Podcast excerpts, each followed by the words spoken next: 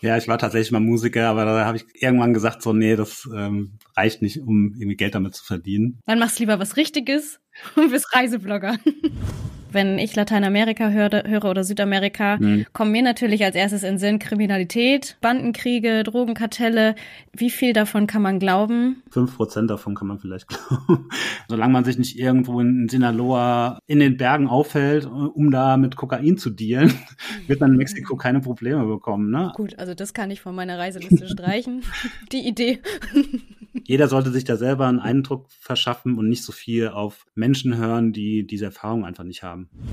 Das war halt aber irgendwann auch so zum einen der körperliche Punkt, zum anderen auch der psychische Punkt, dass ich halt gesagt habe, okay, jetzt geht's dir so schlecht, ne, ähm, du mhm. möchtest du nicht mehr leben. Da gab's halt wirklich nur entweder nach oben oder nach unten, ne? Also ähm, gab nur diese zwei Möglichkeiten. Ja. Moin, schön, dass ihr wieder mit dabei seid bei einer neuen Folge Lebensreise. Ich bin Julia Meyer, ich bin Journalistin, Sprecherin und Fotografin und am liebsten in der ganzen Welt unterwegs. Dabei begegne ich immer wieder spannenden Menschen mit inspirierenden Lebensgeschichten. Ich glaube ja nicht an Zufälle. Ich glaube, dass es einen Sinn hat, wenn zwei Lebensreisen sich kreuzen. Welchen, das werden wir hier gemeinsam rausfinden. In diesem Podcast nehme ich euch mit auf meine Reisen, auf eure Lebensreisen. Ich möchte mit meinen Interviews aufklären, inspirieren und neue Gedanken anstoßen. Also schnappt euch Rucksack und Reisepass und lasst uns zusammen Geschichten erzählen, die das Leben schreibt. Hello! Oder heute muss ich eigentlich Hola sagen. Heute ziehen hier beim Lebensreise-Podcast nämlich die Alpakas ein. Es wird ordentlich Flamenco getanzt.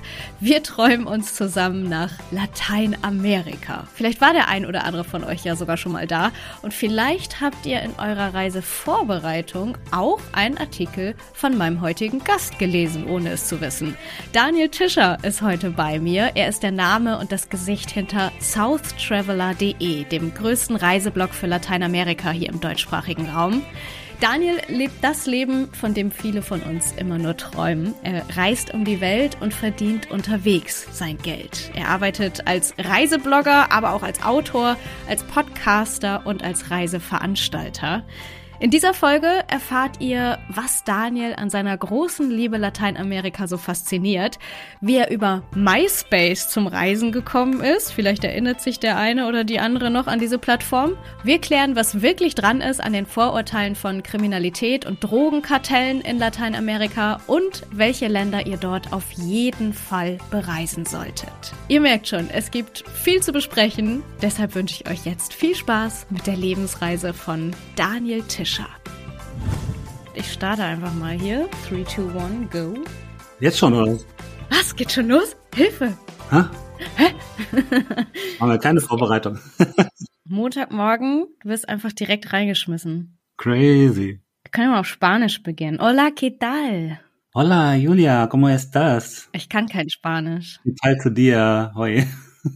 Irgendwas mit heute. Wie ist dein Tag heute? Wie ist dein Tag heute? Eh, muy bien. Para mí es un día excelente porque yo tengo una interview con Daniel. Verstanden habe ich's, aber äh, sagen könnte ich's nicht. Ja. Gut, also nochmal auf Deutsch. Schön, dass du da bist. Ja, vielen Dank, dass ich äh, bei dir äh, zu Gast sein, sein darf. Doch lieber Spanisch? nee, äh, Deutsch geht auch. Deutsch geht auch. Wenn ich keine Wortfindungsstörungen habe. du kannst ja immer auf Spanisch antworten und ich frage auf Deutsch. Ja, das könnte so, vielleicht bisschen Galileo-mäßig. Die Zuhörer dann vielleicht ein bisschen schwierig werden. Ich denke auch. Mein Lieber, du bist in Wiesbaden geboren, keine Hessenwitze, ähm, keine Sorge, ich kenne, glaube ich, gar keine. Du verbringst den Winter aber meistens in wärmeren Gefilden. Im Moment bist du in Deutschland unterwegs. Wo erwische ich dich jetzt gerade? Wo bist du? Ich bin äh, nach wie vor im schönen Hessen, in der Nähe von Limburg. Ähm, der Ort heißt Hünfelden-Ohren weltbekannt. Mhm. ganz kleiner Ort mit 300 Einwohner ungefähr, roundabout. Ja. Aber ganz schön. Also ähm, bietet natürlich Vor- und Nachteile. Der Nachteil ist natürlich, dass man so ein bisschen ab vom Schuss ist und nicht so viel Kontakt hat zu anderen Menschen. Ja. Aber ich muss sagen, die Lage ist eigentlich perfekt, weil ich bin auch hier in knapp zehn Minuten äh, am ICE-Bahnhof Limburg Süd und in der, dann in der Viertelstunde am Flughafen. Also von daher ist es ziemlich cool. Ich brauche maximal eine halbe Stunde. Dann bin ich in Frankfurt am Flughafen, um wieder in die weite Welt hinauszuziehen. Ich muss immer nah am Bahnhof wohnen, du musst nah am Flughafen wohnen, verstehe. sehr, sehr praktisch. Genau, das bringt der Job so mit sich, ja. Ja. Bevor wir zu dir kommen, zu deinem Job, zu deiner Lebensreise, ähm, habe ich eine andere Frage. Ich war noch nie in lateinamerikanischen Ländern. Ich wusste jetzt auch, ganz ehrlich, ohne zu googeln, diesen Begriff gar nicht einzuordnen. Südamerika sagt einem immer was, Lateinamerika mhm. war bei mir schon wieder schwieriger. Was ist es, was dich so fasziniert an diesen Ländern? Du bereist die seit Jahren, du hast sie zu deinem Beruf gemacht mittlerweile. Beschreib's mal für mich oder für die, die noch nicht da waren. Was ist die Faszination an Lateinamerika für dich? Mm, ich glaube, die erste Faszination, die mich so also innerlich getroffen hat, war so dieses organisierte Chaos irgendwie. Und das hm? fand ich irgendwie spannend, weil es so ein bisschen mich auch widerspiegelt. Ich bin auch so ein kleiner Chaot, mhm. ähm, was so, ja, meine Ordnung oder mein, mein Organisationstalent angeht. Von daher kam mir das sehr entgegen. So, und ich fand diese Mentalität einfach so toll, ähm, dass man das Leben einfach viel leichter nimmt. Es muss nicht immer alles gleich sofort passieren mhm. und äh, gleich funktionieren. Aber es funktioniert irgendwie auf welche Art und Weise auch immer. Und das ist das, was Lateinamerika halt ausmacht, so dieses organisierte Chaos. Ähm, ja, viel Gewusel, es ist laut, es ist bunt, es gibt tolle Farben, ähm, es gibt ja spannende Menschen. Ähm, die Menschen sind sehr, sehr warmherzig auch. Ähm, man ist gleich irgendwie der neue Amigo, wenn man kurz ins Gespräch kommt. Und das mag ich halt gerne an dieser lateinamerikanischen Gemeinschaft auch. Ne? Also die ähm, Familie bedeutet halt viel mehr, Freunde bedeuten viel mehr als bei uns. Ähm, ja, und man fühlt sich äh, schneller zugehörig, auch wenn die Menschen auch ärmer sind, ähm, sie geben halt sehr, sehr viel. Ne? Mhm. Egal, wo ich hingekommen bin, ähm, die Menschen sind sehr, sehr einladend, teilen mit äh, dir auch noch das Essen, auch wenn sie nicht so viel haben. Mhm. Das erlebt man dort immer wieder. Schön. Wenn man so viel reist wie du, dann stellt man sich ja wahrscheinlich auch alle 24 Stunden mal wieder neuen Menschen vor. Ich kenne dich jetzt schon ein bisschen. Unsere Lebensreisen haben sich, ich glaube, letztes Jahr das erste Mal so richtig gekreuzt. Vorher bei Instagram mhm. habe ich dich zumindest schon mal auf dem Schirm gehabt. Weiß nicht, ob es andersrum auch so war. Ähm, die Hörerinnen und Hörer kennen dich noch gar nicht. Erzähl mal in deinen Worten, muss nicht unbedingt sein, was du beruflich machst. Das ist ja für Deutsche immer eine sehr, sehr wichtige Frage. Was machst du so beruflich? ähm, wenn du was anderes über dich erzählen möchtest, kannst du das sehr, sehr gerne tun. Aber wer bist du? Ja, ich bin äh, Daniel, ich bin mittlerweile ähm, junge 45 Jahre alt, ähm, komme ursprünglich aus Hessen, ähm, bin schon als Kind sehr, sehr viel umgezogen. Oder ich bin Scheidungskind, ähm, von daher habe ich die Jugend hauptsächlich bei meiner Oma und Uroma verbracht. Mhm bei uns in der Familie war das immer so, dass die Frauen irgendwie immer so den Hut auf hatten und das Sagen hatten. Das, von daher bin ich in meiner Erziehung sehr, sehr weiblich geprägt, glaube ich. Mhm. Opa hat immer Briefmarken gesammelt, das war nicht ganz so spannend. Der saß immer in seinem Zimmer und äh, hat irgendwelche dicken Wälzer äh, mit Briefmarken bestückt. Ähm, als Kind eher nicht so das Thema, was einen interessiert. Mhm. War schon als Kind immer viel draußen in der Natur. Wir sind auch, ähm, als meine Mama dann ihren zweiten Mann hat kennengelernt, ähm, sehr viel gereist.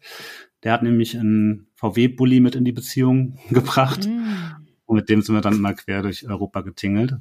Was immer ganz cool war, weil ich dann teilweise auch früher schon aus der Schule raus durfte vor den großen Ferien. Mm, cool. Weil meine, meine, Eltern immer der Meinung waren, wir müssen früher losfahren, um die Staus zu umgehen. ähm, dann hat das Kind immer eine Krankmeldung bekommen und durfte eine Woche früher in die Ferien.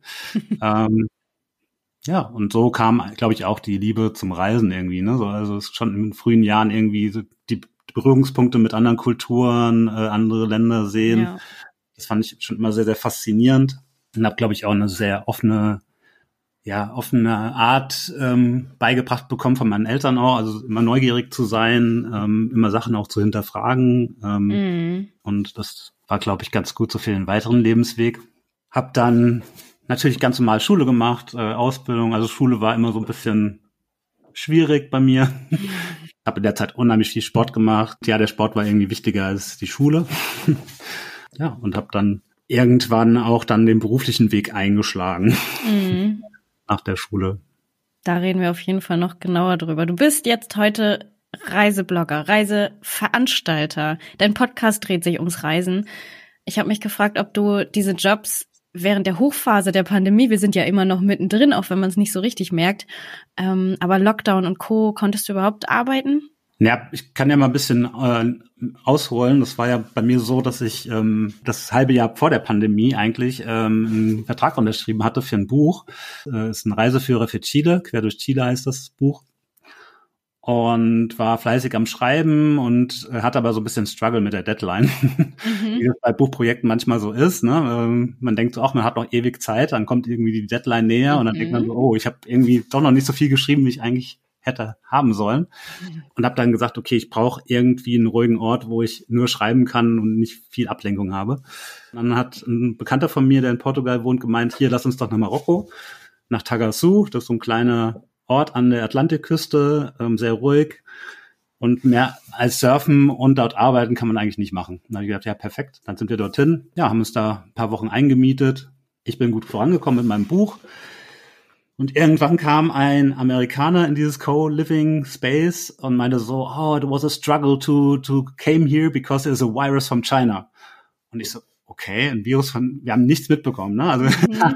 es gab in Tagasu, haben wir keine Tageszeitungen gelesen, haben uns auch sonst nicht viel mit News beschäftigt in der Zeit und haben das erste Mal vom, vom Coronavirus gehört, ähm, irgendwann Mitte Februar. Hab dann nach Flügen geschaut, weil ich auf die ITB, auf die Tourismusmesse in Berlin wollte, natürlich Anfang März und habe schon gesehen, dass viele, viele Flüge gecancelt waren. Hab dann einen der letzten Ryanair-Flüge rausbekommen aus, aus Marokko mhm. mit dem Zwischenstopp Bergamo. Wer sich erinnert vielleicht, das war ja damals der Hotspot überhaupt mhm. des Virus und kam dann in Bergamo als Zwischenstopp am Flughafen an und wurde direkt so, hab direkt gesehen, so drei Männer in so Ganzkörperanzügen mit Fieberthermometer bewaffnet. und oh dann wusste ich so, okay, the struggle is real. Also irgendwas passiert da gerade, was nicht so cool ist. Ja, war dann in Berlin, dann wurde just an dem Tag, wo ich in Berlin gelandet bin, die ITB auch abgesagt. Und dann kam ja der erste Lockdown, den habe ich dann hier in meinem Ort hier verbracht in Ohren.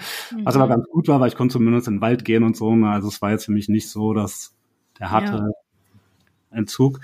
Was natürlich krass war, war, dass halt all meine Arbeit irgendwie, ja, von einem auf den anderen Tag irgendwie zunichte war. Ne? Also es ja, kamen keine Leute mehr auf den Blog, es hat sich keiner mehr fürs Reisen interessiert. Und das war so der erste Moment meiner Selbstständigkeit, wo ich gedacht habe, oh mein Gott, jetzt äh, musst du dir wieder einen anderen Job suchen, musst Bewerbungen schreiben und mhm. äh, ja hatte Gott sei Dank noch ein bisschen Ersparnisse und habe dann überlegt, habe lange überlegt, was könntest du jetzt noch machen und habe mich dran erinnert, okay, du kannst ja zum Beispiel Webseiten basteln ne? und mhm. dann ein paar Leute angeschrieben, die ich so kenne, ähm, Coaches, ja, Bekannte, habe gesagt, hier braucht ihr irgendwie vielleicht jemand, der eine, oder kennt ihr jemand, der eine Webseite braucht, oder braucht ihr vielleicht selber eine?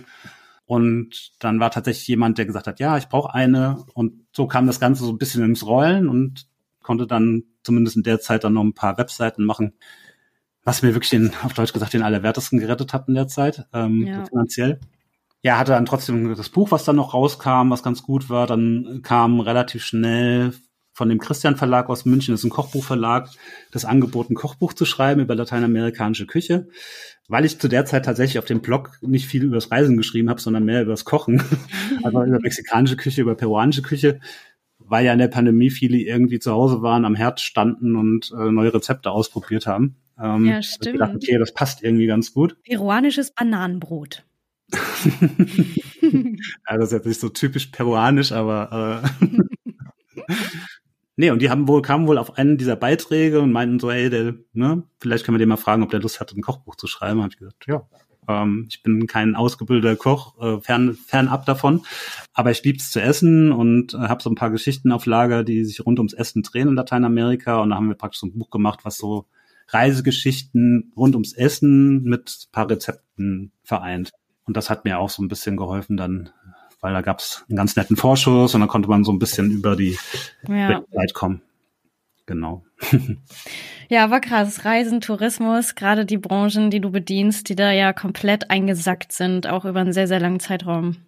Fehlt noch Kultur. Müsstest eigentlich noch Musiker nebenbei sein und dann hättest du die richtig gute Karte gezogen. ja, ich war tatsächlich mal Musiker, aber da habe ich irgendwann gesagt, so, nee, das ähm, reicht nicht, um irgendwie Geld damit zu verdienen. Dann machst du lieber was Richtiges und bist Reiseblogger. aber lustigerweise hat die Musik mich tatsächlich damals nach Chile geführt. Ne? Also ich habe ja damals Musik gemacht, hatte ein kleines Musiklabel und es gab damals so ein Internetradio, was so Musik vorgestellt hat aus allen Herren Ländern. Das war elektronische Musik. Und da ist irgendwann mal ein Track eines Chilenen gelaufen Mhm. Und den fand ich so gut, dass ich ihn damals über MySpace hab, äh, angeschrieben habe und habe gesagt, hier, ähm, gute alte Internetzeit übrigens, ja. Hab gesagt, ähm, hier, dein, deine Musik ist voll cool, ähm, hast du Bock, was für mein Label zu machen? Und so kam der erste Berührungspunkt überhaupt mit Lateinamerika. Du bist so ein Machertyp, ne? Also wenn das, du bist nicht so, ich, ich spiele jetzt mit meiner Gitarre in meinem Kinderzimmer, sondern ich gründe jetzt ein Label. Genau. Warum nicht? also, ja, alle, alle Sachen, die ich irgendwie anpacke, die mache ich schon ambitioniert. Also denke ich so, okay, ähm, das war damals einfach so das Ziel. Ich habe das geliebt, habe die Musik geliebt und habe gesagt, okay, ich möchte daraus irgendwie meinen Beruf machen. Und dann, man stellt ja dann irgendwann fest, okay, klappt das oder klappt das nicht. Ne? Also ähm, vor allen Dingen war es ja auch dann so, dass du eigentlich nur Geld verdienen konntest damit. Also es war ja alles wirklich eine Musiknische auch, ne? Also mit Hausmusik aus Deutschland konntest du eigentlich nur Geld verdienen, wenn du dann e-, enorm viele Gigs gespielt hättest, ne? Und mhm. ähm, ich habe zu der Zeit ja ähm, als Marketingmanager in einer großen schwedischen Firma gearbeitet. Das war einfach zeitlich auch gar nicht drin, da immer am Wochenende irgendwie so viele Gigs zu spielen und so. Und habe dann auch relativ schnell gemerkt, okay, ne, also das Label ist eher so ein bisschen Liebhaberei und ähm, das bringt auch nicht so viel Geld ein. Also meistens haben wir sogar mehr Ausgaben gehabt, weil wir dann auch teilweise Platten gepresst haben, die äh, was natürlich auch relativ teuer ist. Ähm, und ja, das muss ich halt rentieren. Das hat's halt nicht und da habe ich auch den, den Plan schnell wieder verworfen. Kam aber dadurch nach Chile, habe da auch ein paar Gigs gemacht dann damals in Chile und so kamen eigentlich so die, die Berührungspunkte mit Lateinamerika und diese Liebe dann zu dem Land und den Menschen. Du hast gerade angedeutet mit deiner Anstellung, du bist also schon den klassischen Weg, wie wir ihn kennen, gegangen und hast mal in festen Strukturen gearbeitet, bevor du so als Nomade, wie man es ja so schön gerne nennt, äh, unterwegs bist. Genau. Erstmal habe ich eine Ausbildung gemacht als Groß- und Außenhandelskaufmann, dann habe ich noch Marketing studiert irgendwann, habe dann in einem Callcenter gearbeitet, bin dann dort weiter im Unternehmen und habe dann äh, im Marketing gearbeitet, genau. Sehr, sehr lange Zeit, 15 Jahre fast. Und wollte dann aber raus aus diesem ja, Gro äh, Großkonzern-Vibe und ähm, habe auch nie verstanden, also es war immer bei mir innen drin so, warum muss ich irgendwo acht, neun Stunden körperlich anwesend sein, wenn ich die Arbeit schon in drei Stunden erledigen kann? Ne? Das war für mich immer so ein Ding, das geht, also das ist mir nicht in den Kopf gegangen, geht mir heute auch noch nicht in den Kopf. Also erstmal können Menschen acht Stunden am Stück nicht konzentriert arbeiten, das funktioniert nicht. Das ist auch mhm. in mehreren Studien schon belegt. Und man macht halt ganz viele Sachen, die ja so unnötig sind. Ne? Gut, Kaffee trinken mit Kollegen, ja, das kann schön sein. Das brauche ich aber nicht am Tag, um irgendwie mein ja. Leben erfüllend zu machen. Ne? Also ähm, manche finden das mega cool. Ich finde es eher belastend. Also ich möchte lieber was schaffen im Leben und was erreichen. Und das Ziel war einfach damals zu sagen, hey, ich möchte irgendwann raus aus dieser Struktur, aus dieser gesellschaftlichen Struktur auch und möchte gern was Eigenes aufbauen. Und dann kam ja irgendwie so roundabout 2013, 2014 so das erste Mal so der Begriff digitaler Nomade nach Deutschland. Äh, mhm. Damals noch durch Conny, glaube ich, Conny Wisalski, die ja mhm. damals einen der ersten Reiseblogs überhaupt hatte mit Blended Backpack und Sebastian Cannabis mit Off the Pass, so das waren so die ersten, ja. wo man das so ein bisschen mitbekommen hat, ne? Oh, geil, man kann remote arbeiten, man kann seinen Laptop irgendwohin mitnehmen und kann da mhm. arbeiten. Wie geil ist das denn? Ja, und das hat mich halt irgendwie total angefixt, so dieses System. Mhm. Und dachte dann so, hey, das will ich auch. Und da habe ich lange überlegt, so was kannst du denn überhaupt, ne? Und ähm, war ja, ja, zu der Zeit schon relativ lange in Lateinamerika oder bin schon lange, relativ lange dort gereist ähm, hatte zum Glück immer eine Chefin, ähm, die gesagt hat, ja, du kannst im Winter ruhig immer auch unbezahlten Urlaub nehmen oder auch mal länger ne, Urlaub nehmen, weil da brauchen wir dich nicht so intensiv. Und hatte dadurch die Möglichkeit, halt auch ein bisschen länger in Südamerika zu reisen. Und mir war das aber nie genug, so diese vier, sechs Wochen, na, wie wir gedacht, nee, da, das, da fehlt noch was, ne? Ja wusste aber nicht, was ich machen sollte und habe dann so verschiedene Sachen ausprobiert, habe gedacht, ah, vielleicht machst du irgendwie Dropshipping, ne, brauchst irgendein Produkt, suchst dir irgendwas, wo du Leute coachen kannst, ne, so dieses typische, was man dann so denkt, was man machen könnte, ne?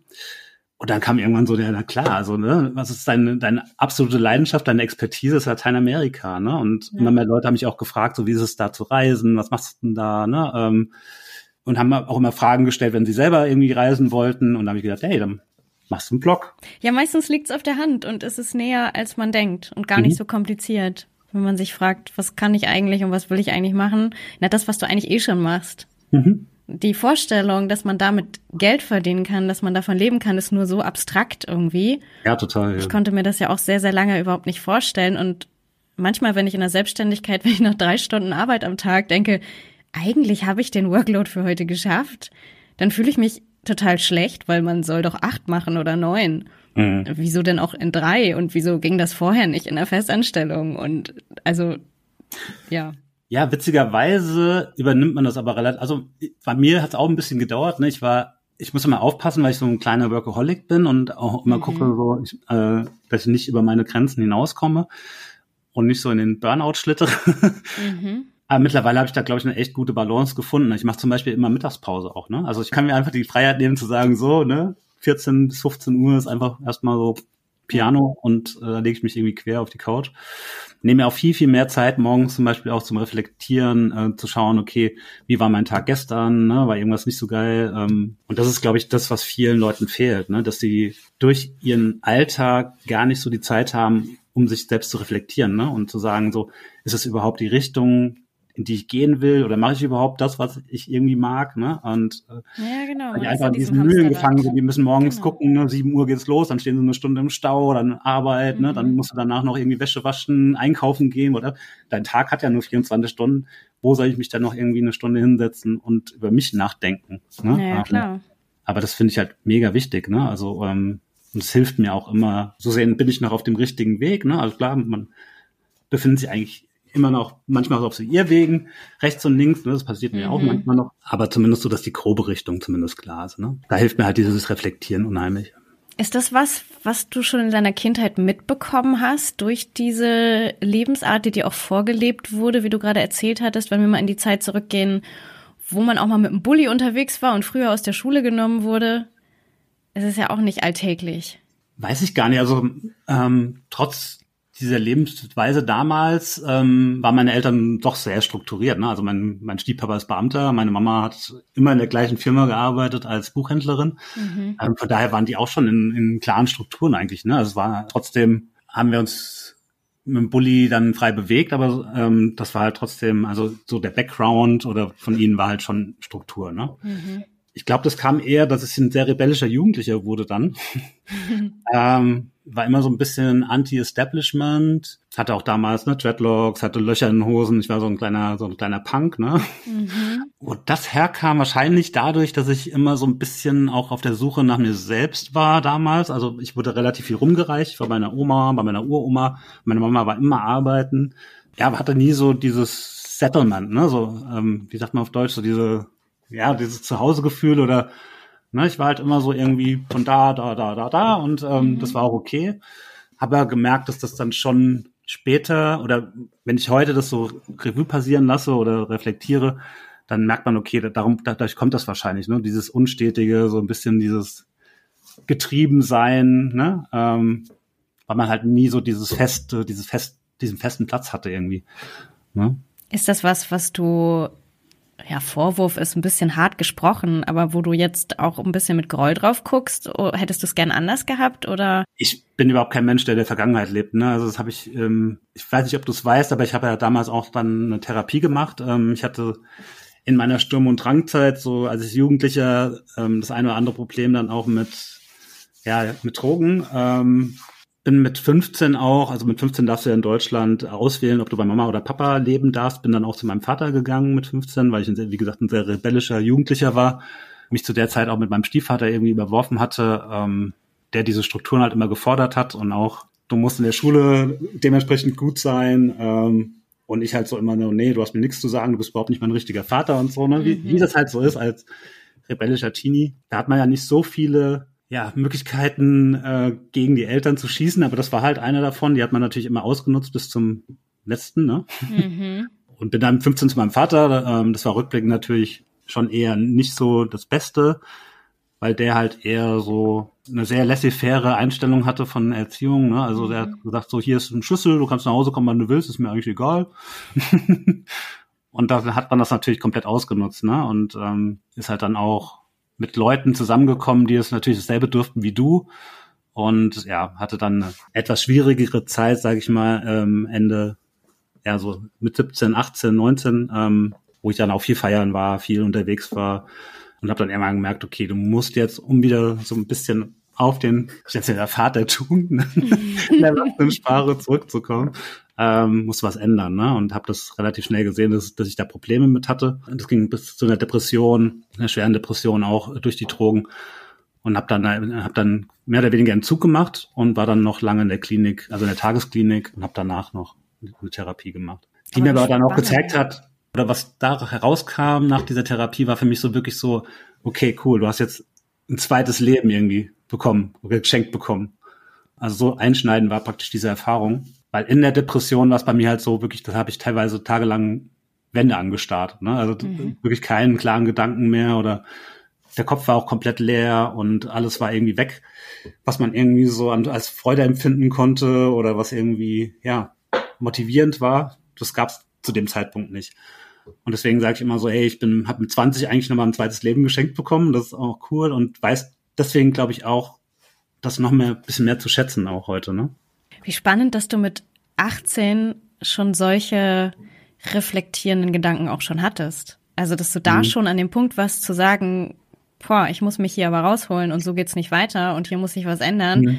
Finde ich, äh, klingen sehr erwachsen, diese Gedanken. Und aber ich glaube auch, das waren einfach diese Gedanken haben auch dazu geführt, dass da, als ich Drogen genommen habe, um einfach in eine andere Welt zu flüchten, die mir dann auch diesen, oder wo mein Kopf irgendwann gesagt hat, ja, bis dahin und nicht weiter, ne? Mhm. Dadurch, dass man halt so viel nachgedacht hat oder ein Kopfmensch ist, ähm, ja. ist das natürlich in Verbindung mit Drogen, glaube ich, eine schwierige Konstellation.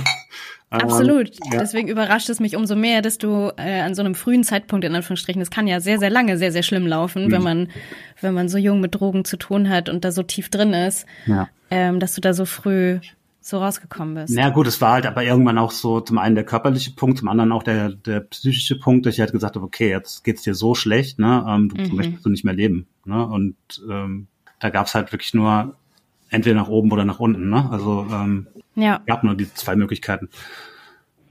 Und das war natürlich krass, weil ähm, du musst dir halt als Anfang oder in der Zeit, wo andere halt wirklich so ne, ihr Leben entdecken und so das erste Mal vielleicht reisen gehen oder äh, gerade ja erwachsen werden und so musste ich halt wieder komplett bei Null anfangen, ne, was soziale Kontakte angeht, der Umgang mit Geld, ne, wusste ich gar, damals gar nicht. Ne? Ich habe ja alles mhm. irgendwie rausgehauen, was ging.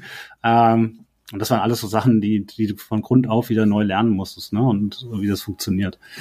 Ja. Ist das was, was dir Spaß macht? Ich reise ja aus dem Grund, weil ich jeden Tag bei Null anfangen möchte weil ich das total schön finde, immer wieder einen Neustart hinzulegen und auf neue Menschen zuzugehen und mich neu zu orientieren und zu schauen, wo bin ich hier eigentlich, wie machen die das, mich einzugewöhnen. Das ist für mich echt so, ein, so eine Sucht, immer wieder mhm. auf der Jagd nach was Neuem zu sein. Ist das bei dir auch so positiv oder hast du jetzt so negative Assoziationen damit? Nö, gar nicht. Also im Gegenteil. Ähm, ich liebe das, ähm, jeden Tag so ein bisschen auch ins kalte Wasser geworfen zu werden. Und, ne, also ja. das kann ich mittlerweile sehr, sehr gut und weiß auch jeden Tag, wie gesagt, neu zu schätzen, ähm, wie, wie du schon sagst, ne, neue Menschen kennenzulernen, neue Gedankengänge zu erfassen und, und neue, Neues in sich, in sich reinzulassen, ist einfach ein tolles Gefühl auch. Und das kann man am Reisen, auf dem Reisen halt am besten. Ja. Wobei ich auch sagen muss, ich reise natürlich nicht mehr so wie jetzt, sag ich mal, der konventionelle Reisende. Ne? Ich bleib ja schon längere Zeit an, an Orten, und arbeitet dort dann auch, um so ein bisschen auch Struktur zu finden. Und das braucht man natürlich auch, wenn man, sag ich mal, Reisen und Arbeiten miteinander verbindet. Ist natürlich eine andere Form des Reisens auch. Ja. Und ich habe auch mittlerweile gemerkt, okay, so dieses typische digitale Nomadenbild, ne, so ähm, jeden Tag irgendwie mit dem Laptop rumreisen und so, das funktioniert für mich nicht. Ich brauche schon meine klaren Abläufe, meine Ne, ich brauche nur eine anständige Wohnung äh, mit anständig Internet. Also ich mhm. könnte, könnte nicht zum Beispiel im Laptop im Rucksack jeden Tag irgendwie einen Ort wechseln. Das würde für mich nicht, gar nicht funktionieren. Ja. Wenn ich, ich mittlerweile so für mich, wenn ich sage, okay, ich gehe jetzt reisen, dann gehe ich gezielt reisen. Ne, mhm. in dem Land vielleicht. Also wenn ich in Chile bin zum Beispiel, wohne in Santiago, dann sage ich, okay, ich gehe jetzt zwei Wochen in den Süden, um wandern zu gehen. Dann mache ich das wirklich bewusst und, sag, und dann nehme dann auch nicht die Arbeit mit. Ja. Wenn dich jemand fragt, du hast vorhin schon gesagt, ähm, du bist so ein bisschen rastloser aufgewachsen, wurdest immer ein bisschen hin und her gereicht. Wenn dich jemand fragt, wo deine Heimat ist, ich mache ja einen Unterschied zwischen diesen Fragen, wo bist du zu Hause? Wo ist deine Heimat? Wo kommst du her? Wo lebst du? Ich finde, das sind alles völlig unterschiedliche Fragen. Hm. Manche haben auf diese Fragen dieselbe Antwort, ich nicht. Wie ist es bei dir, wenn ich dich frage, wo deine Heimat ist? Ich glaube, meine Heimat ist einfach in mir drin. Also ich habe gemerkt, je besser es mir ging dann oder je besser, je cooler ich mit mir selbst bin und je mehr ich so dieses Gefühl habe, ja, mir geht's gut, ähm, mich kann erstmal nichts erschüttern und dann ist, kann überall meine Heimat sein. Mhm. Ich habe ähm, oft gemerkt, okay, wenn ich irgendwie ja, eine schlechte Phase hatte und bin dann irgendwo hin, dann nimmst du ja automatisch alles mit, ne? Und dann hast du diese schlechte Phase auch woanders. Ja. Und ich bin mittlerweile der Meinung, man kann überall Heimat finden. Liegt natürlich auch ganz, ganz viel an, an Menschen. Ähm, ich habe mittlerweile so ein bisschen meine, meine Herzensorte. Ne? Das ist Oaxaca in Mexiko, das ist Santiago in Chile, ähm, das ist Portugal. Einfach, weil ich da hinkomme und ja, mich wohlfühle. Das ist mhm. einfach ein Wohlfühlfaktor auch. Das ist dann für mich auch ein Stück weit Heimat. Was gehört für dich dazu zum Wohlfühlen? Welche Faktoren spielen darauf ein? Ähm, das Meer mhm. zum Beispiel. Also ich liebe das Meer und ähm, sobald Meer in der Nähe ist, fühle ich mich irgendwie wohl.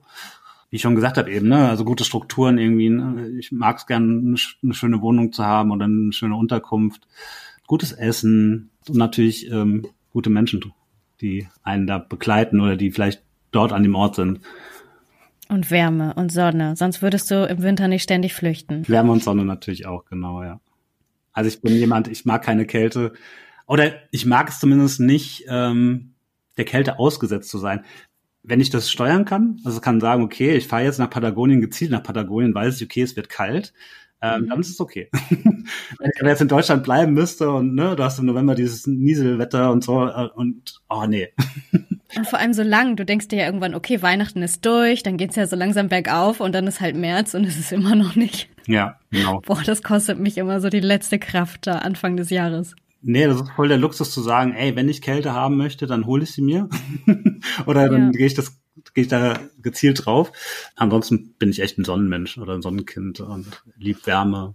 Spannend, was du da für einen neuen Blick auf auch so Reisen und Arbeiten bringst, weil ich glaube, viele, ich auch, haben wenn sie daran denken, wirklich so einen Menschen vor Augen, der täglich unterwegs ist, der nicht irgendwo ankommt, der ne, ständig on the road ist und Stress, Stress, Stress. Aber du sagst, du, du schaffst dir da wirklich Strukturen, wie man sie eigentlich zu Hause in Deutschland hätte. Ja, ist sehr, sehr spannend. Ist mir wichtig. Also jeder ist ja natürlich anders, ne? jeder arbeitet auch anders, äh, sonst wäre es ja langweilig. Aber ähm, es gibt Leute, für die funktioniert das vielleicht für mich funktioniert wirklich die Struktur besser. Ne? Also ich weiß, okay, ich habe einen Ort jetzt für drei Monate zum Beispiel, ähm, kann mich auf den einstellen, weiß, wo ich leckeres Essen bekomme, wo ich einkaufen mhm. gehen kann, wo man abends vielleicht mal auch ausgehen kann, etc. Ne? Das sind so Faktoren, die sind mir wichtig mittlerweile. Ja. Dann lass uns doch mal zu deiner großen Liebe kommen, zu Lateinamerika. Erinnerst du dich noch an den Auslöser? Du hast vorhin schon ein bisschen was erzählt mit Musik. War das der Auslöser, warum du damals gesagt hast, mit, ich weiß gar nicht, wie alt du warst, wo du das erste Mal gesagt hast, boah, jetzt schneide ich mir einen Rucksack auf den Rücken und los geht's? Ja, tatsächlich war ja dann zu der Zeit nach der Therapie und so, da war ich ja erstmal so in wieder in ordentlichen Strukturen, sag ich mal. Dann will man, glaube ich, erstmal, wenn sowas passiert ist, erstmal wieder diese Struktur haben auch und wieder sein Leben so ein bisschen in den Griff bekommen. Und dann war Ende 20 eigentlich so der Zeitraum, wo ich gesagt habe, ja, jetzt muss ich irgendwie wieder was, ne, muss irgendwie raus. Das hat sich dann immer auch mehr, je, ja, je mehr Jahre ins Land gezogen sind und je älter ich wurde, hat dann hat sich das auch verfestigt, hat gesagt so, ähm, ich muss mehr in die weite Welt hinaus. Mhm. Und dann kam wieder Zufall so will, ne, kam diese Geschichte mit dem Musiker aus Chile, dessen Track ich gehört habe. Ja, dann hat er mich eingeladen, dann bin ich auch dem Winter darauf äh, nach Chile geflogen. Ja, und das erste, was mir wirklich so im Gedächtnis geblieben ist, ähm, war der Landeanflug auf Santiago. Ne? Das ist ja einer der schönsten Anflüge mit dem Flugzeug überhaupt. Man fliegt komplett über die Anden drüber, über diese Andenkordillere und hat dann diese sieben Millionen Einwohnerstadt vor sich. Das ist einfach ein gigantischer Anblick. Und das war auch einfach so wow, ne? So total anders als all das, was ich irgendwie vorher gesehen habe.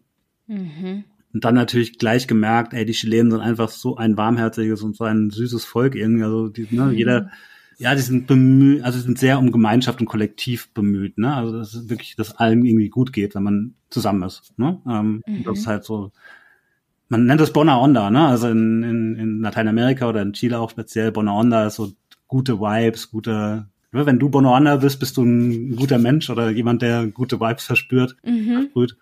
Ähm, und das wird da auch einfach gelebt, ne? Und cool. dann habe ich mich mit meinem mittlerweile fast besten Freund dort, äh, ja, immer mehr, die Freundschaft ist immer ja, gewachsen, mehr gewachsen mhm. und Und so kam das, dass ich halt jedes Jahr dann wieder zurückgekehrt bin. Hab dann von Chile aus als Startpunkt quasi dann auch andere Reisen unternommen, dann in die Nachbarländer, nach Brasilien, nach Peru, Bolivien, ähm, Ecuador, Uruguay, Argentinien. So kam dann das eine zum anderen, genau. Da habe ich relativ schnell gemerkt, ey, Lateinamerika ist so mein, mein Ort, ne, wo ich mich einfach super wohl fühle. Warum wanderst du nicht aus? Warum bist du nicht auf die Zeit gesehen? Nicht, dass ich dich loswerden will, aber du kehrst immer wieder an diesen Ort zurück. Meine Reisen sind so, dass ich eigentlich immer neue Orte sehen möchte mhm. und kaum zweimal dieselbe Destination habe. Du hast es mittlerweile zu deinem Beruf gemacht, bist Experte da und, und ich frage mich, warum lebst du nicht vor Ort die ganze Zeit? Mm, nee, ich möchte keinen festen Wohnsitz. Also ich möchte mir diese Flexibilität und diese Freiheit bewahren, zu sagen, ey, ich möchte in zwei Monaten vielleicht wieder woanders hin. ähm, deswegen ist Auswandern erstmal, also ja, vielleicht jetzt irgendwann für die Zukunft eine Option. Momentan ist es noch keine Option. Ähm, ich habe jetzt in der Pandemie gelernt, ich mache nicht mehr so fünf Jahres, zehn Jahres Pläne, ne, die kommen sowieso mhm. komplett anders, als man, als man vorher denkt. Von daher, nee, es ist gerade cool, wie es ist. Ähm, ich ich liebe gerade mein Leben. Äh, ich finde es mega spannend, was gerade so drumherum passiert. Ich ähm, habe auch in Chile noch lange nicht alles gesehen. Ne? Von daher auch das Land ist immer noch nach wie vor spannend für mich. Ähm, mhm. Wir haben da ein Land, was 5000 Kilometer lang ist. Ne? Also wenn man es mhm. Europa überträgt, geht es vom Nordkap äh, bis in die Sahara. Also da gibt es so ein paar Punkte, die habe selbst ich auch noch nicht entdeckt. Von daher wird es auch nie langweilig. Ähm, und dann gibt es ja auch noch ne, Länder wie Brasilien, wo ich drei Monate im Süden war und das ist einfach ein Land, was so groß ist wie Europa, ja, ähm, wo ich so ein mini kleines Stück nur gesehen habe. Ne? Ähm, mhm. Also da ist noch sehr, sehr viel Luft nach oben. äh, oder okay. noch viele Sachen, die ich auf jeden Fall noch sehen will. Ich schreibe ja mittlerweile auch für ein Reisemagazin, äh, die mir auch mittlerweile andere Reisen noch ermöglichen. Mhm. Das heißt, ja, mir wird's nicht langweilig und ich sehe ziemlich viel von der Welt gerade. Ja. Auf die schönen Seiten kommen wir noch. Ähm, lass uns mal auf die Vorurteile gucken. Wenn ich Lateinamerika höre, höre oder Südamerika, mhm. kommen mir natürlich als erstes in Sinn Kriminalität. Da reise ich lieber mal nicht hin. Ich habe mich ja auch dagegen entschieden bisher immer, gerade alleine als Frau, ne, mhm. für Drogen, Bandenkriege, Drogenkartelle. Nimm uns mal mit, du bist ja vor Ort. Wie viel davon kann man glauben? Ist es überall so? Wahrscheinlich nicht. Gibt es da Unterschiede in den Ländern? Fünf Prozent davon kann man vielleicht glauben. Nein, wirklich wow. ganz, ganz ehrlich. Also ähm, ich erlebe das so oft und das ist ja auch eine der meistgestelltesten Fragen, die ich über einen Blog bekomme. Ne? Wie sicher ist es oder was ist mit der Sicherheit? Ja. Ähm, ich sag dann immer, ja, lauf mal nachts in Frankfurt durchs Bahnhofviertel. Ne? Also es gibt überall auf der Welt diese Form von Orten oder diese Art von Orten, wo man natürlich sich ein bisschen unwohler fühlt. Und das Problem ist, dass meistens diese Angst von Leuten verbreitet wird, die noch nie da waren. Also die es praktisch nur aus irgendwelchen Dokumentationen sehen oder die vielleicht mal Narcos geguckt haben auf Netflix und die dann irgendwie Ängste an andere Leute herantragen. Ne? Mhm. Und ich sage immer den Leuten, ey, fahrt selber hin, macht euch selber ein Bild und ihr werdet sehen, das ist ein wunderbarer Kontinent. Natürlich, man hört natürlich eher von dem negativen als von positiven Dingen. Ne? Das ist halt heute auch gerade in, in, der heutigen Medienwelt einfach auch so, dass ja. negative Nachrichten halt eher gelesen werden als positive. Mhm. Aber gerade zum Beispiel ein Land wie Kolumbien, was ja jahrzehntelang Probleme damit hatte, ne, ist mittlerweile ein wunderbares Reiseland. Ja. Und auch Mexiko, ne, in großen Teilen. Ähm, ist ein wunderbares Reiseland. Ähm, klar, man hört dann immer zum Beispiel, ne, in Tulum wurde ein Tourist erschossen zum Beispiel, ne. Das sind aber natürlich ganz klare Einzelfälle, ne, muss man wirklich so sagen. Ähm, solange man sich nicht irgendwo in Sinaloa, ne, in den Bergen aufhält, um da mit Kokain zu dealen, wird man in Mexiko keine Probleme bekommen, ne. Ähm, Gut, also das kann ich von meiner Reiseliste streichen, die Idee. Man muss sich einfach so ein bisschen mit beschäftigen oder sich auch für die Hintergrundgeschichten interessieren und sagen, hey, diese Kartelle, denen sind die Touristen erstmal auf Deutsch gesagt scheißegal. Ne? Also die, was, warum soll, was wollen die mit Touristen? Ne? Also denen geht es darum, dass ihr ihr Drogengeschäft nicht gestört wird. Ja. Ne, da interessiert die der Urlauber in Cancun am Strand erstmal herzlich wenig. Ich habe tatsächlich in Mexiko vor der Polizei mehr Angst als vor allem anderen, ne? weil die halt wirklich diejenigen sind, die Leute abziehen dann teilweise. Okay. Ja, die anderen Länder, ne, Chile zum Beispiel ist ein ganz sicheres Reiseland, ne? Auch gerade der Süden von Chile mit Patagonien Ja. Du wirst in Patagonien nur liebe Menschen treffen. Ist sowieso ein Land oder eine Region, die sowieso sehr dünn besiedelt ist und ja. einfach auch eine Region, wo man sich gegenseitig hilft. Ne? Also weil das einfach eine, eine sehr raue, eine sehr abgelegene Region ist. Und die Menschen, die da wohnen, ne, die haben sich dafür entschieden, die leben dort mit, mit Wind und Wetter und der Natur zusammen und mhm. ja, die sind einfach mega hilfsbereit. Wenn, ne?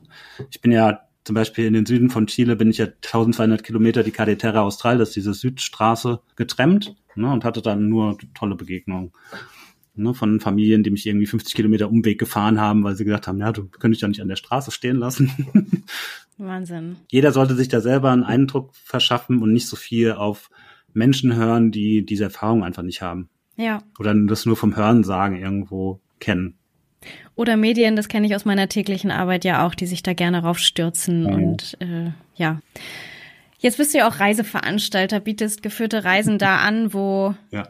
wo du so Experte für bist. Mach uns mal eine Reiseroute. Angenommen, wir hätten jetzt wirklich Zeit. Wir haben keinen Arbeitgeber, der uns im Nacken liegt und sagt, in 14 Tagen bist du wieder da. Wir haben keine Haustiere, die gefüttert werden müssen, keine Kinder, die gefüttert werden müssen.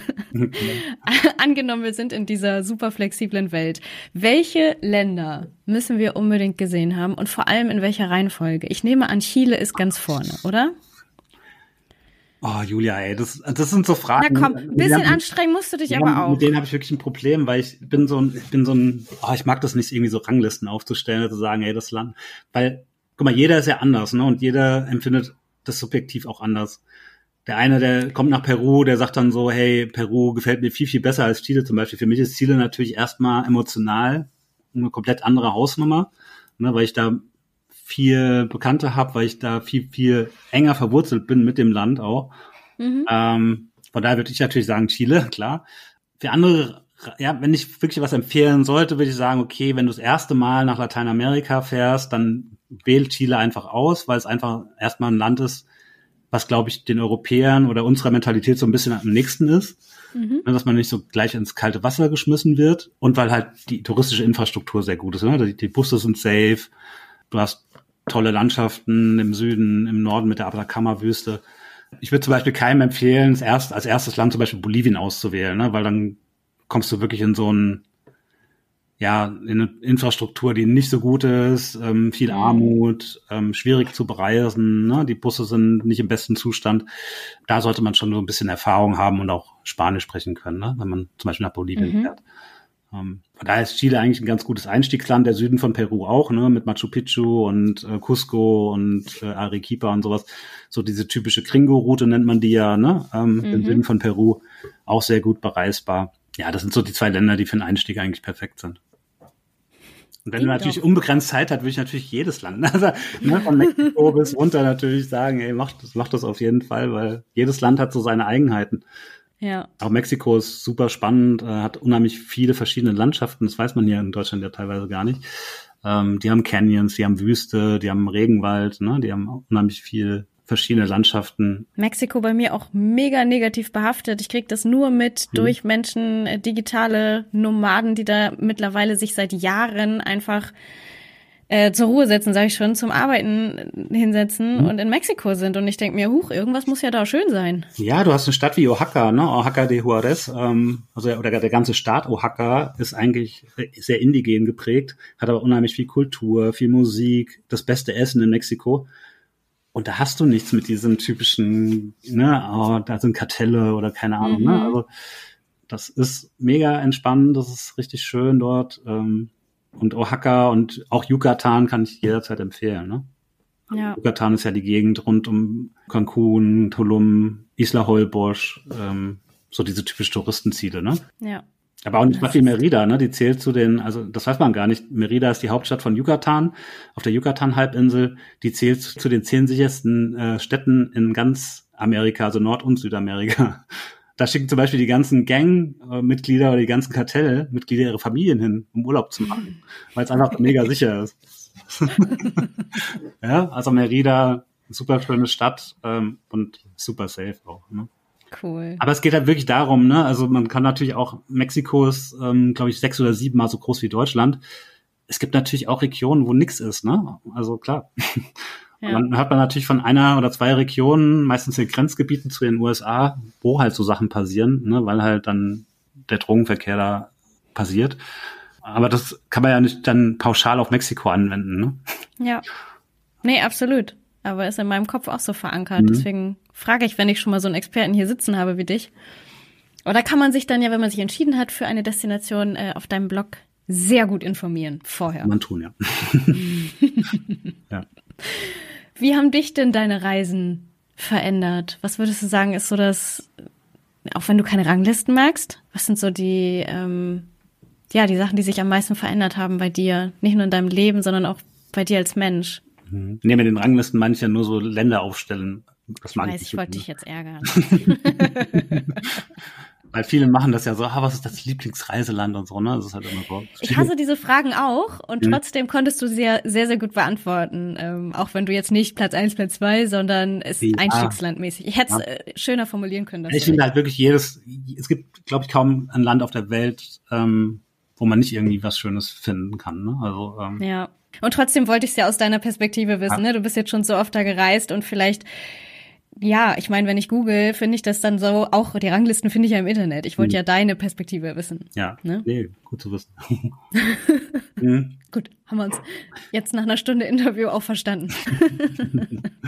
Persönliche Entwicklung, ja, ich glaube, ich bin durch das Reisen viel offener geworden, viel auch nachdenklicher teilweise, weil ich halt sehe wirklich, was auf der Welt gerade passiert und was halt nicht gut läuft. Wie zum Beispiel soziale Ungerechtigkeit, ähm, Klimawandel. Ne, das kriegt man in Chile zum Beispiel hautnah mit, weil Chile eines der Länder ist, was vom Klimawandel mit am meisten betroffen ist, weil es ganz, ganz viele ähm, Eisfelder und Gletscher und sowas hat. Kleines Beispiel, das erste Mal, ich in Chile war, war ich im Cajon de Maipo, das ist so ein Seitental der Anden, relativ nah bei Santiago, ne, da kann man in einer guten Stunde hinfahren von, von der Hauptstadt aus. Und da gab es immer den El Morado Gletscher. Ne? Das ist ein Gletscher, der liegt so auf viereinhalbtausend Meter Höhe. Ganz imposante Erscheinung. konnte man eine schöne Wanderung hinmachen. Und diese Wanderung habe ich jetzt, ähm, wann war das 2000 vor der Pandemie 2019 wieder gemacht und der Gletscher, der ist nicht mehr da. Gar nicht mehr da. Da was passiert, wenn Gletscher nicht mehr da sind? Ähm, die haben die haben ja vorher ein Stück weit, Stück weit den Berg auch getragen, ne? Und da hast du ja, jetzt halt diese ganzen Geröllhaufen und der Berg trägt sich praktisch ab, ne? Also da sind jetzt einfach nur noch riesig, riesengroße Steine. Und da merkt man, ey, krass, ne? Das sind noch nicht mal, das sind zehn Jahre, ne, ein bisschen mehr, ja gut, ein bisschen mehr als zehn Jahre, aber ähm, das ist schon einfach mal so ein kompletter Gletscher. Das ist schon crazy, ne? Und das macht, Reisen macht, auch, oder mich zumindest auch demütig, ne, dass ich halt immer wieder mir bewusst bin oder wie glücklich ich bin, einfach in einem Land wie Deutschland geboren zu sein und aufgewachsen zu sein, ja. was wir für Privilegien haben. Und ich habe es auch damals immer bei uns im Coaching gesagt, also ich habe ja auch ähm, mit der Nomad Week äh, über 80 Leute gecoacht zum Thema digitale Nomadentum und ähm, so ein bisschen Selbstverwirklichung. Habe ich auch immer gesagt, es ist total das fucking Potenzial, das ihr habt, ne? Einfach in Deutschland geboren zu sein. Das ist ein Potenzial, was man nutzen sollte.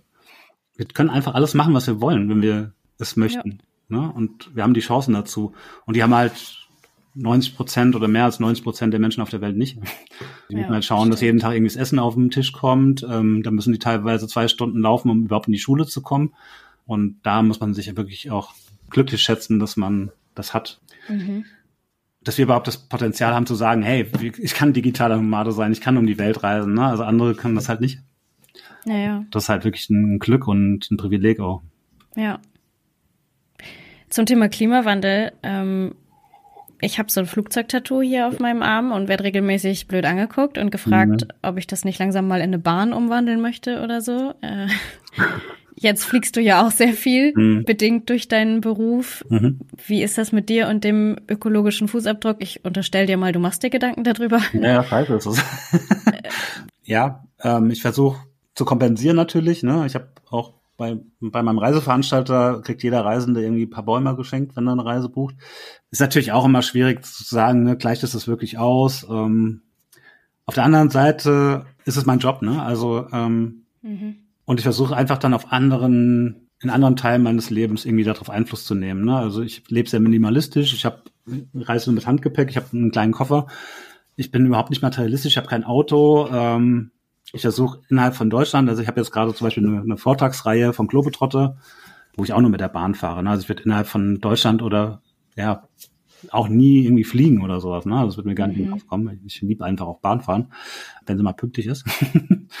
Nein, aber achte schon so in meinem persönlichen Umfeld schon da drauf, ne? nicht ähm, den noch höher wachsen zu lassen, diesen ökologischen Fußabdruck. Ne? Und mache mir halt auch da viel Gedanken. Wie kann man vor Ort, wenn man unterwegs ist und ja unterwegs sein muss, in Anführungsstrichen, oder darf, ähm, wie machst du das vor Ort? dass du da vielleicht auch ein bisschen zu beiträgst. Also ich denke da immer drüber nach, wenn ich Reisen buche, dass ich da mhm. vernünftig gucke und mich informiere zum Beispiel.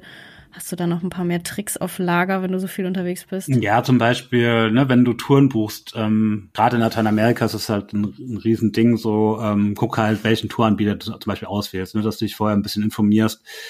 Weil es gibt oftmals ne, große Firmen, die dahinter stecken, wo halt die, die, die Guides dann irgendwie scheiße bezahlt werden, ne? Oder ähm, man so auf dem ökologischen Fußabdruck überhaupt keinen Wert legt. Ne? Mhm. Ähm, gibt aber mittlerweile auch echt coole Leute da in, in dem Metier, ne? die sagen, hey, mir ist einfach das Land wichtig, die, die Natur auch wichtig, ähm, wir bezahlen unsere Guides ordentlich, dass man auf so Sachen einfach auch achtet und ähm, mhm. sich einfach mal Rezensionen auch dann durchliest ne? oder ähm, so ein bisschen sich informiert.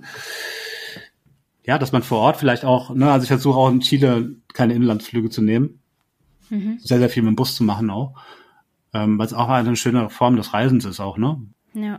Du kannst auch zum Beispiel statt einen Flug zu nehmen, ne, steigst du einfach abends in den Nachtbus mhm. und steigst am nächsten Morgen um 8 Uhr wieder aus, ne? Und die sind auch wesentlich bequemer als hier unsere Flixbusse oder ne, wie, wie die ganzen Firmen heißen, hier Schleichwerbung. Ja, ja das habe ich geliebt in Australien. Die Strecken sind ja auch einfach so riesig. Man kann sich das ja immer gar nicht vorstellen, wenn man hm. hier in Deutschland unterwegs ist, was man da teilweise über Nacht auch für Strecken zurücklegt, aber dass man einfach am Morgen aufwacht und ja damals, ich war 28, auch noch ausgeschlafen. Ich weiß nicht, ob das jetzt noch so gut ginge. Hm. Ich weiß nicht, ob ich im Bus so gut schlafen könnte, aber kommst ich kann halt. super schlafen im Bus. Also die sind? Ja, in, in, Chile sind die halt super bequem. Ne? Du kannst halt wirklich so wie erste Klasse das so, so Bett machen.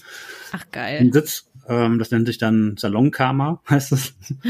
ähm, ja, und da kommt jemand, der gibt dir was zu essen. Ne? Dann hast du einen kleinen Bildschirm, kannst Fernsehen gucken. Ja gut, meistens auf Spanisch, ja, aber das ist schon relativ luxuriös, ne? Und ich kann immer super schlafen. Das auch durch diese Schaukelbewegung von dem Bus, glaube ich. Das ist einfach so ja, ein bisschen. Das liebe ich auch. Wenn es nicht so eskaliert wie jetzt gerade, ich war in Skandinavien unterwegs mit dem Reisebus äh, und da waren nur holprige Straßen, da wurde ich richtig seekrank. Mhm. Also ich wusste nicht, dass man reisekrank auch außerhalb von Schiffen werden kann, weil bei mir ist es nur auf Schiffen der Fall. Aber jetzt war es das erste Mal im Bus so. Okay, crazy. ja, das war echt verrückt. Aber mal geht ja wieder vorbei. Ist ja jetzt nicht schlimm, aber es war trotzdem so, dass ich dachte, hm, ja, also entweder werde ich alt oder. wird auf Dauer dann, glaube ich, unangenehm, wenn es die ganze Zeit so ruckelt, ne? Ja, ja, das waren 14 Tage oder 13 Tage. Das oh war God. schon, okay. wenn man sich abends in der Dusche die ganze Zeit festhalten muss, weil alles weiterschaukelt. Das war schon, äh, ja, leicht unangenehm. Aber jetzt schaukelt nichts mehr, Gott sei Dank. Das ist gut. Hat sich denn außerhalb vom Klimawandel, ich, ich stelle mir vor, ich habe ein bisschen Sorge vor Social Media. Als ich richtig mhm. lang gereist bin, 2016 war das schon Thema, aber einfach, und da habe ich es schon richtig gemerkt, aber einfach noch nicht viel. Wir sind ja in einem völlig anderen Wahnsinn jetzt unterwegs. Merkst du da auch so die Veränderung? Ja, total.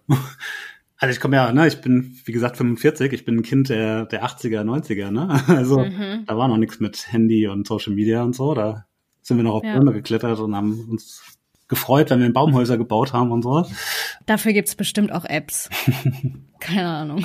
Ja, nee, es hat sich schon verändert, vor allen Dingen, wenn man sich mal teilweise ne, auch ein bisschen darüber informiert und Statistiken sieht, ne, dass halt mittlerweile irgendwie 18- bis 24-Jährige ihre Reiseziele nach Instagrammability aussuchen, also was mhm. irgendwie erschreckend ist weil du ja nicht mehr für dich selbst reist, sondern nur um was darzustellen. Zu kopieren meistens. Oder anderen halt zu zeigen, ey, wie cool oder wie geil du bist, weil du jetzt da bist. Und das ist halt nicht das, wie ich halt Reisen sehe oder wie ich halt reisen möchte. Deswegen bin ich da auch wirklich, ne, ich glaube, meine Instagram-Präsenz ist auch in den letzten paar Monaten auch extrem gesunken, muss ich sagen. Hm. Ähm, vor allen Dingen hat es damit zu tun, dass ich ja also ich liebe Fotografie, ne? ich fotografiere viel ähm, mhm. und ich fand das als Foto-App cool, aber ich finde es als Selbstdarsteller-App nicht mehr cool. Nee. Das heißt, ich muss nicht jeden Tag irgendwie ausbreiten, was ich gerade esse, ähm, was ich gerade arbeite. Ne? Also ich möchte nicht mein Leben ausbreiten, sondern ich möchte einfach was zeigen, wenn es was zu berichten gibt oder wenn ich halt ein schönes Foto gemacht habe.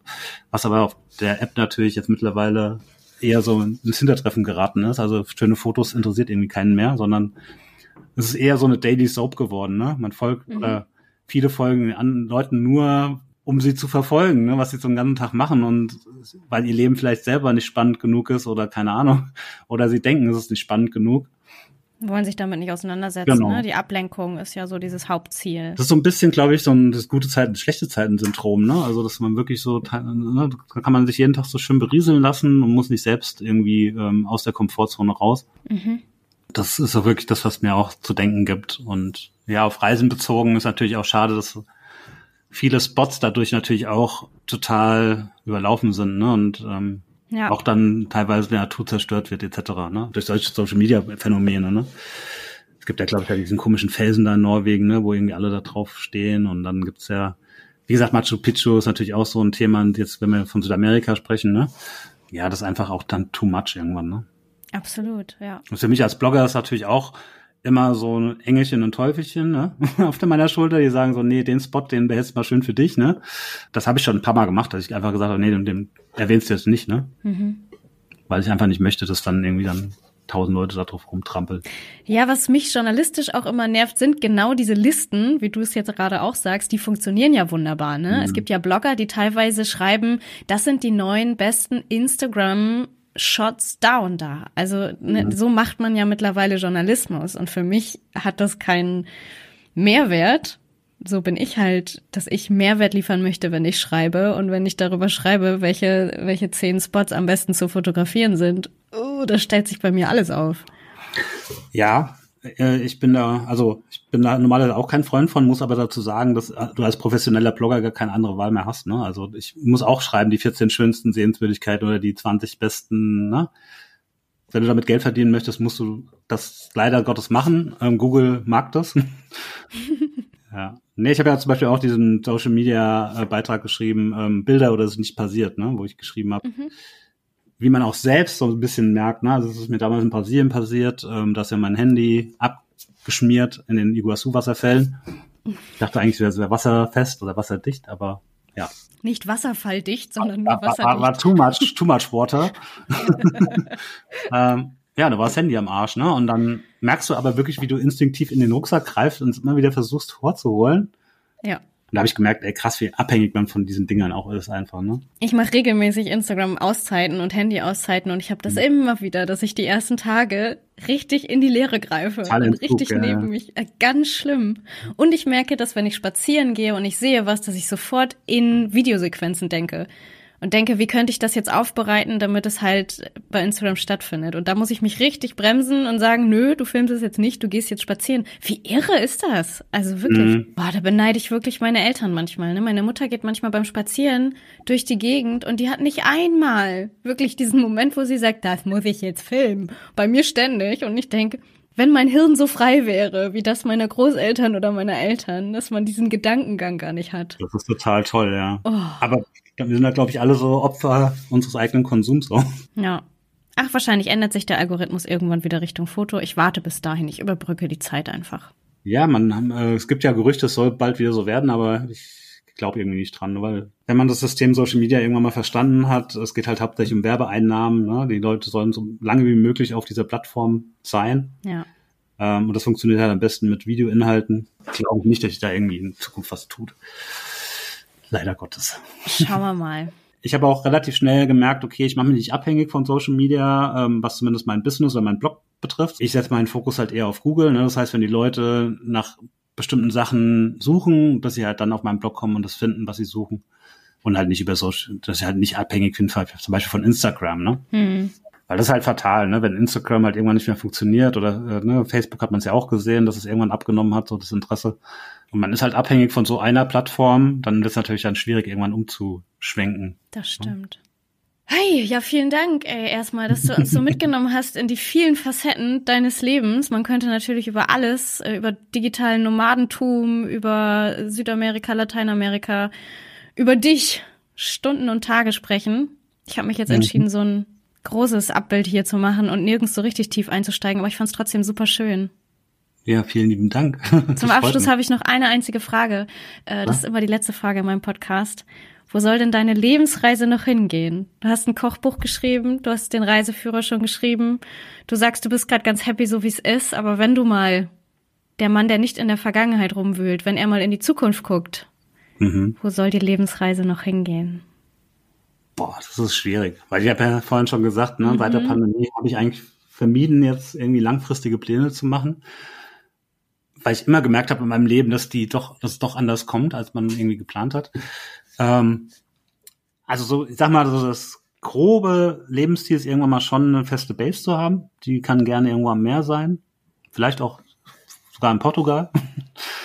Weil auch meine Eltern wären nicht jünger und ich äh, fühle mich da schon so ein bisschen verpflichtet, ab und zu mal nach denen zu schauen und ähm, möchte dann gerne einen Ort haben, wo ich halt nicht 14 oder 16 Stunden unterwegs sein muss, um mhm. zurückzukommen. Das ist so, glaube ich, irgendwann mal in ferner Zukunft eins dieser Lebensziele.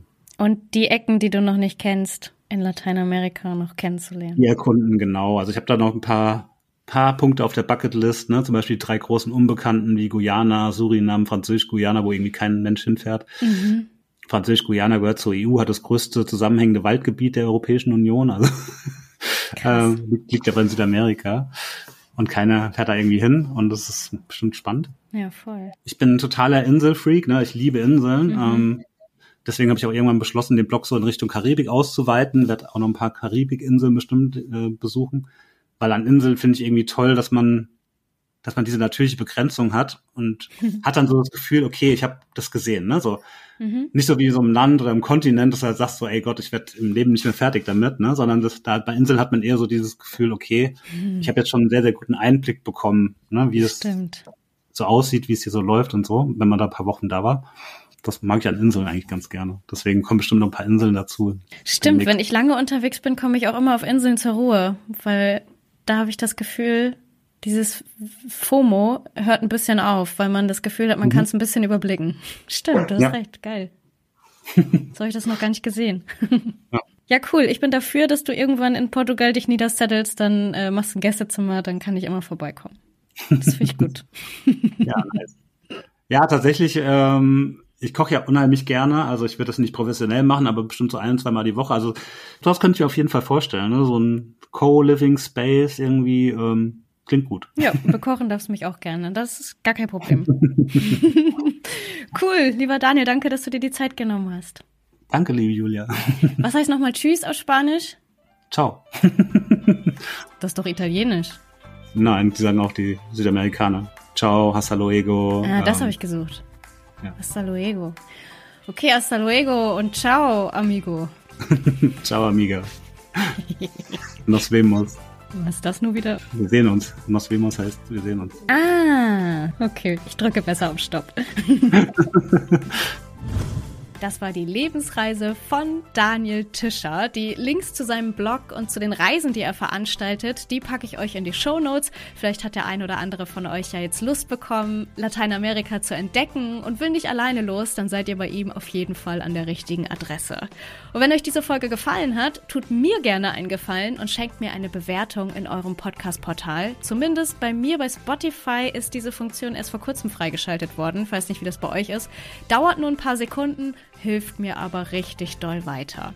Danke euch fürs Zuhören, danke fürs Weitersagen und auch hoffentlich fürs Wiedereinschalten. Den Lebensreise-Podcast, den gibt's ab jetzt einmal im Monat. Nicht mehr alle zwei Wochen, aber die Zeit, die rast ja sowieso so schnell. Ich glaube, diese Änderung, die kriegen wir alle in unserem hektischen Alltag überhaupt nicht so richtig mit. Wir hören uns also im Oktober wieder. Ich freue mich schon drauf. Bis dahin, ciao, wie der Lateinamerikaner scheinbar sagt. Tschüss.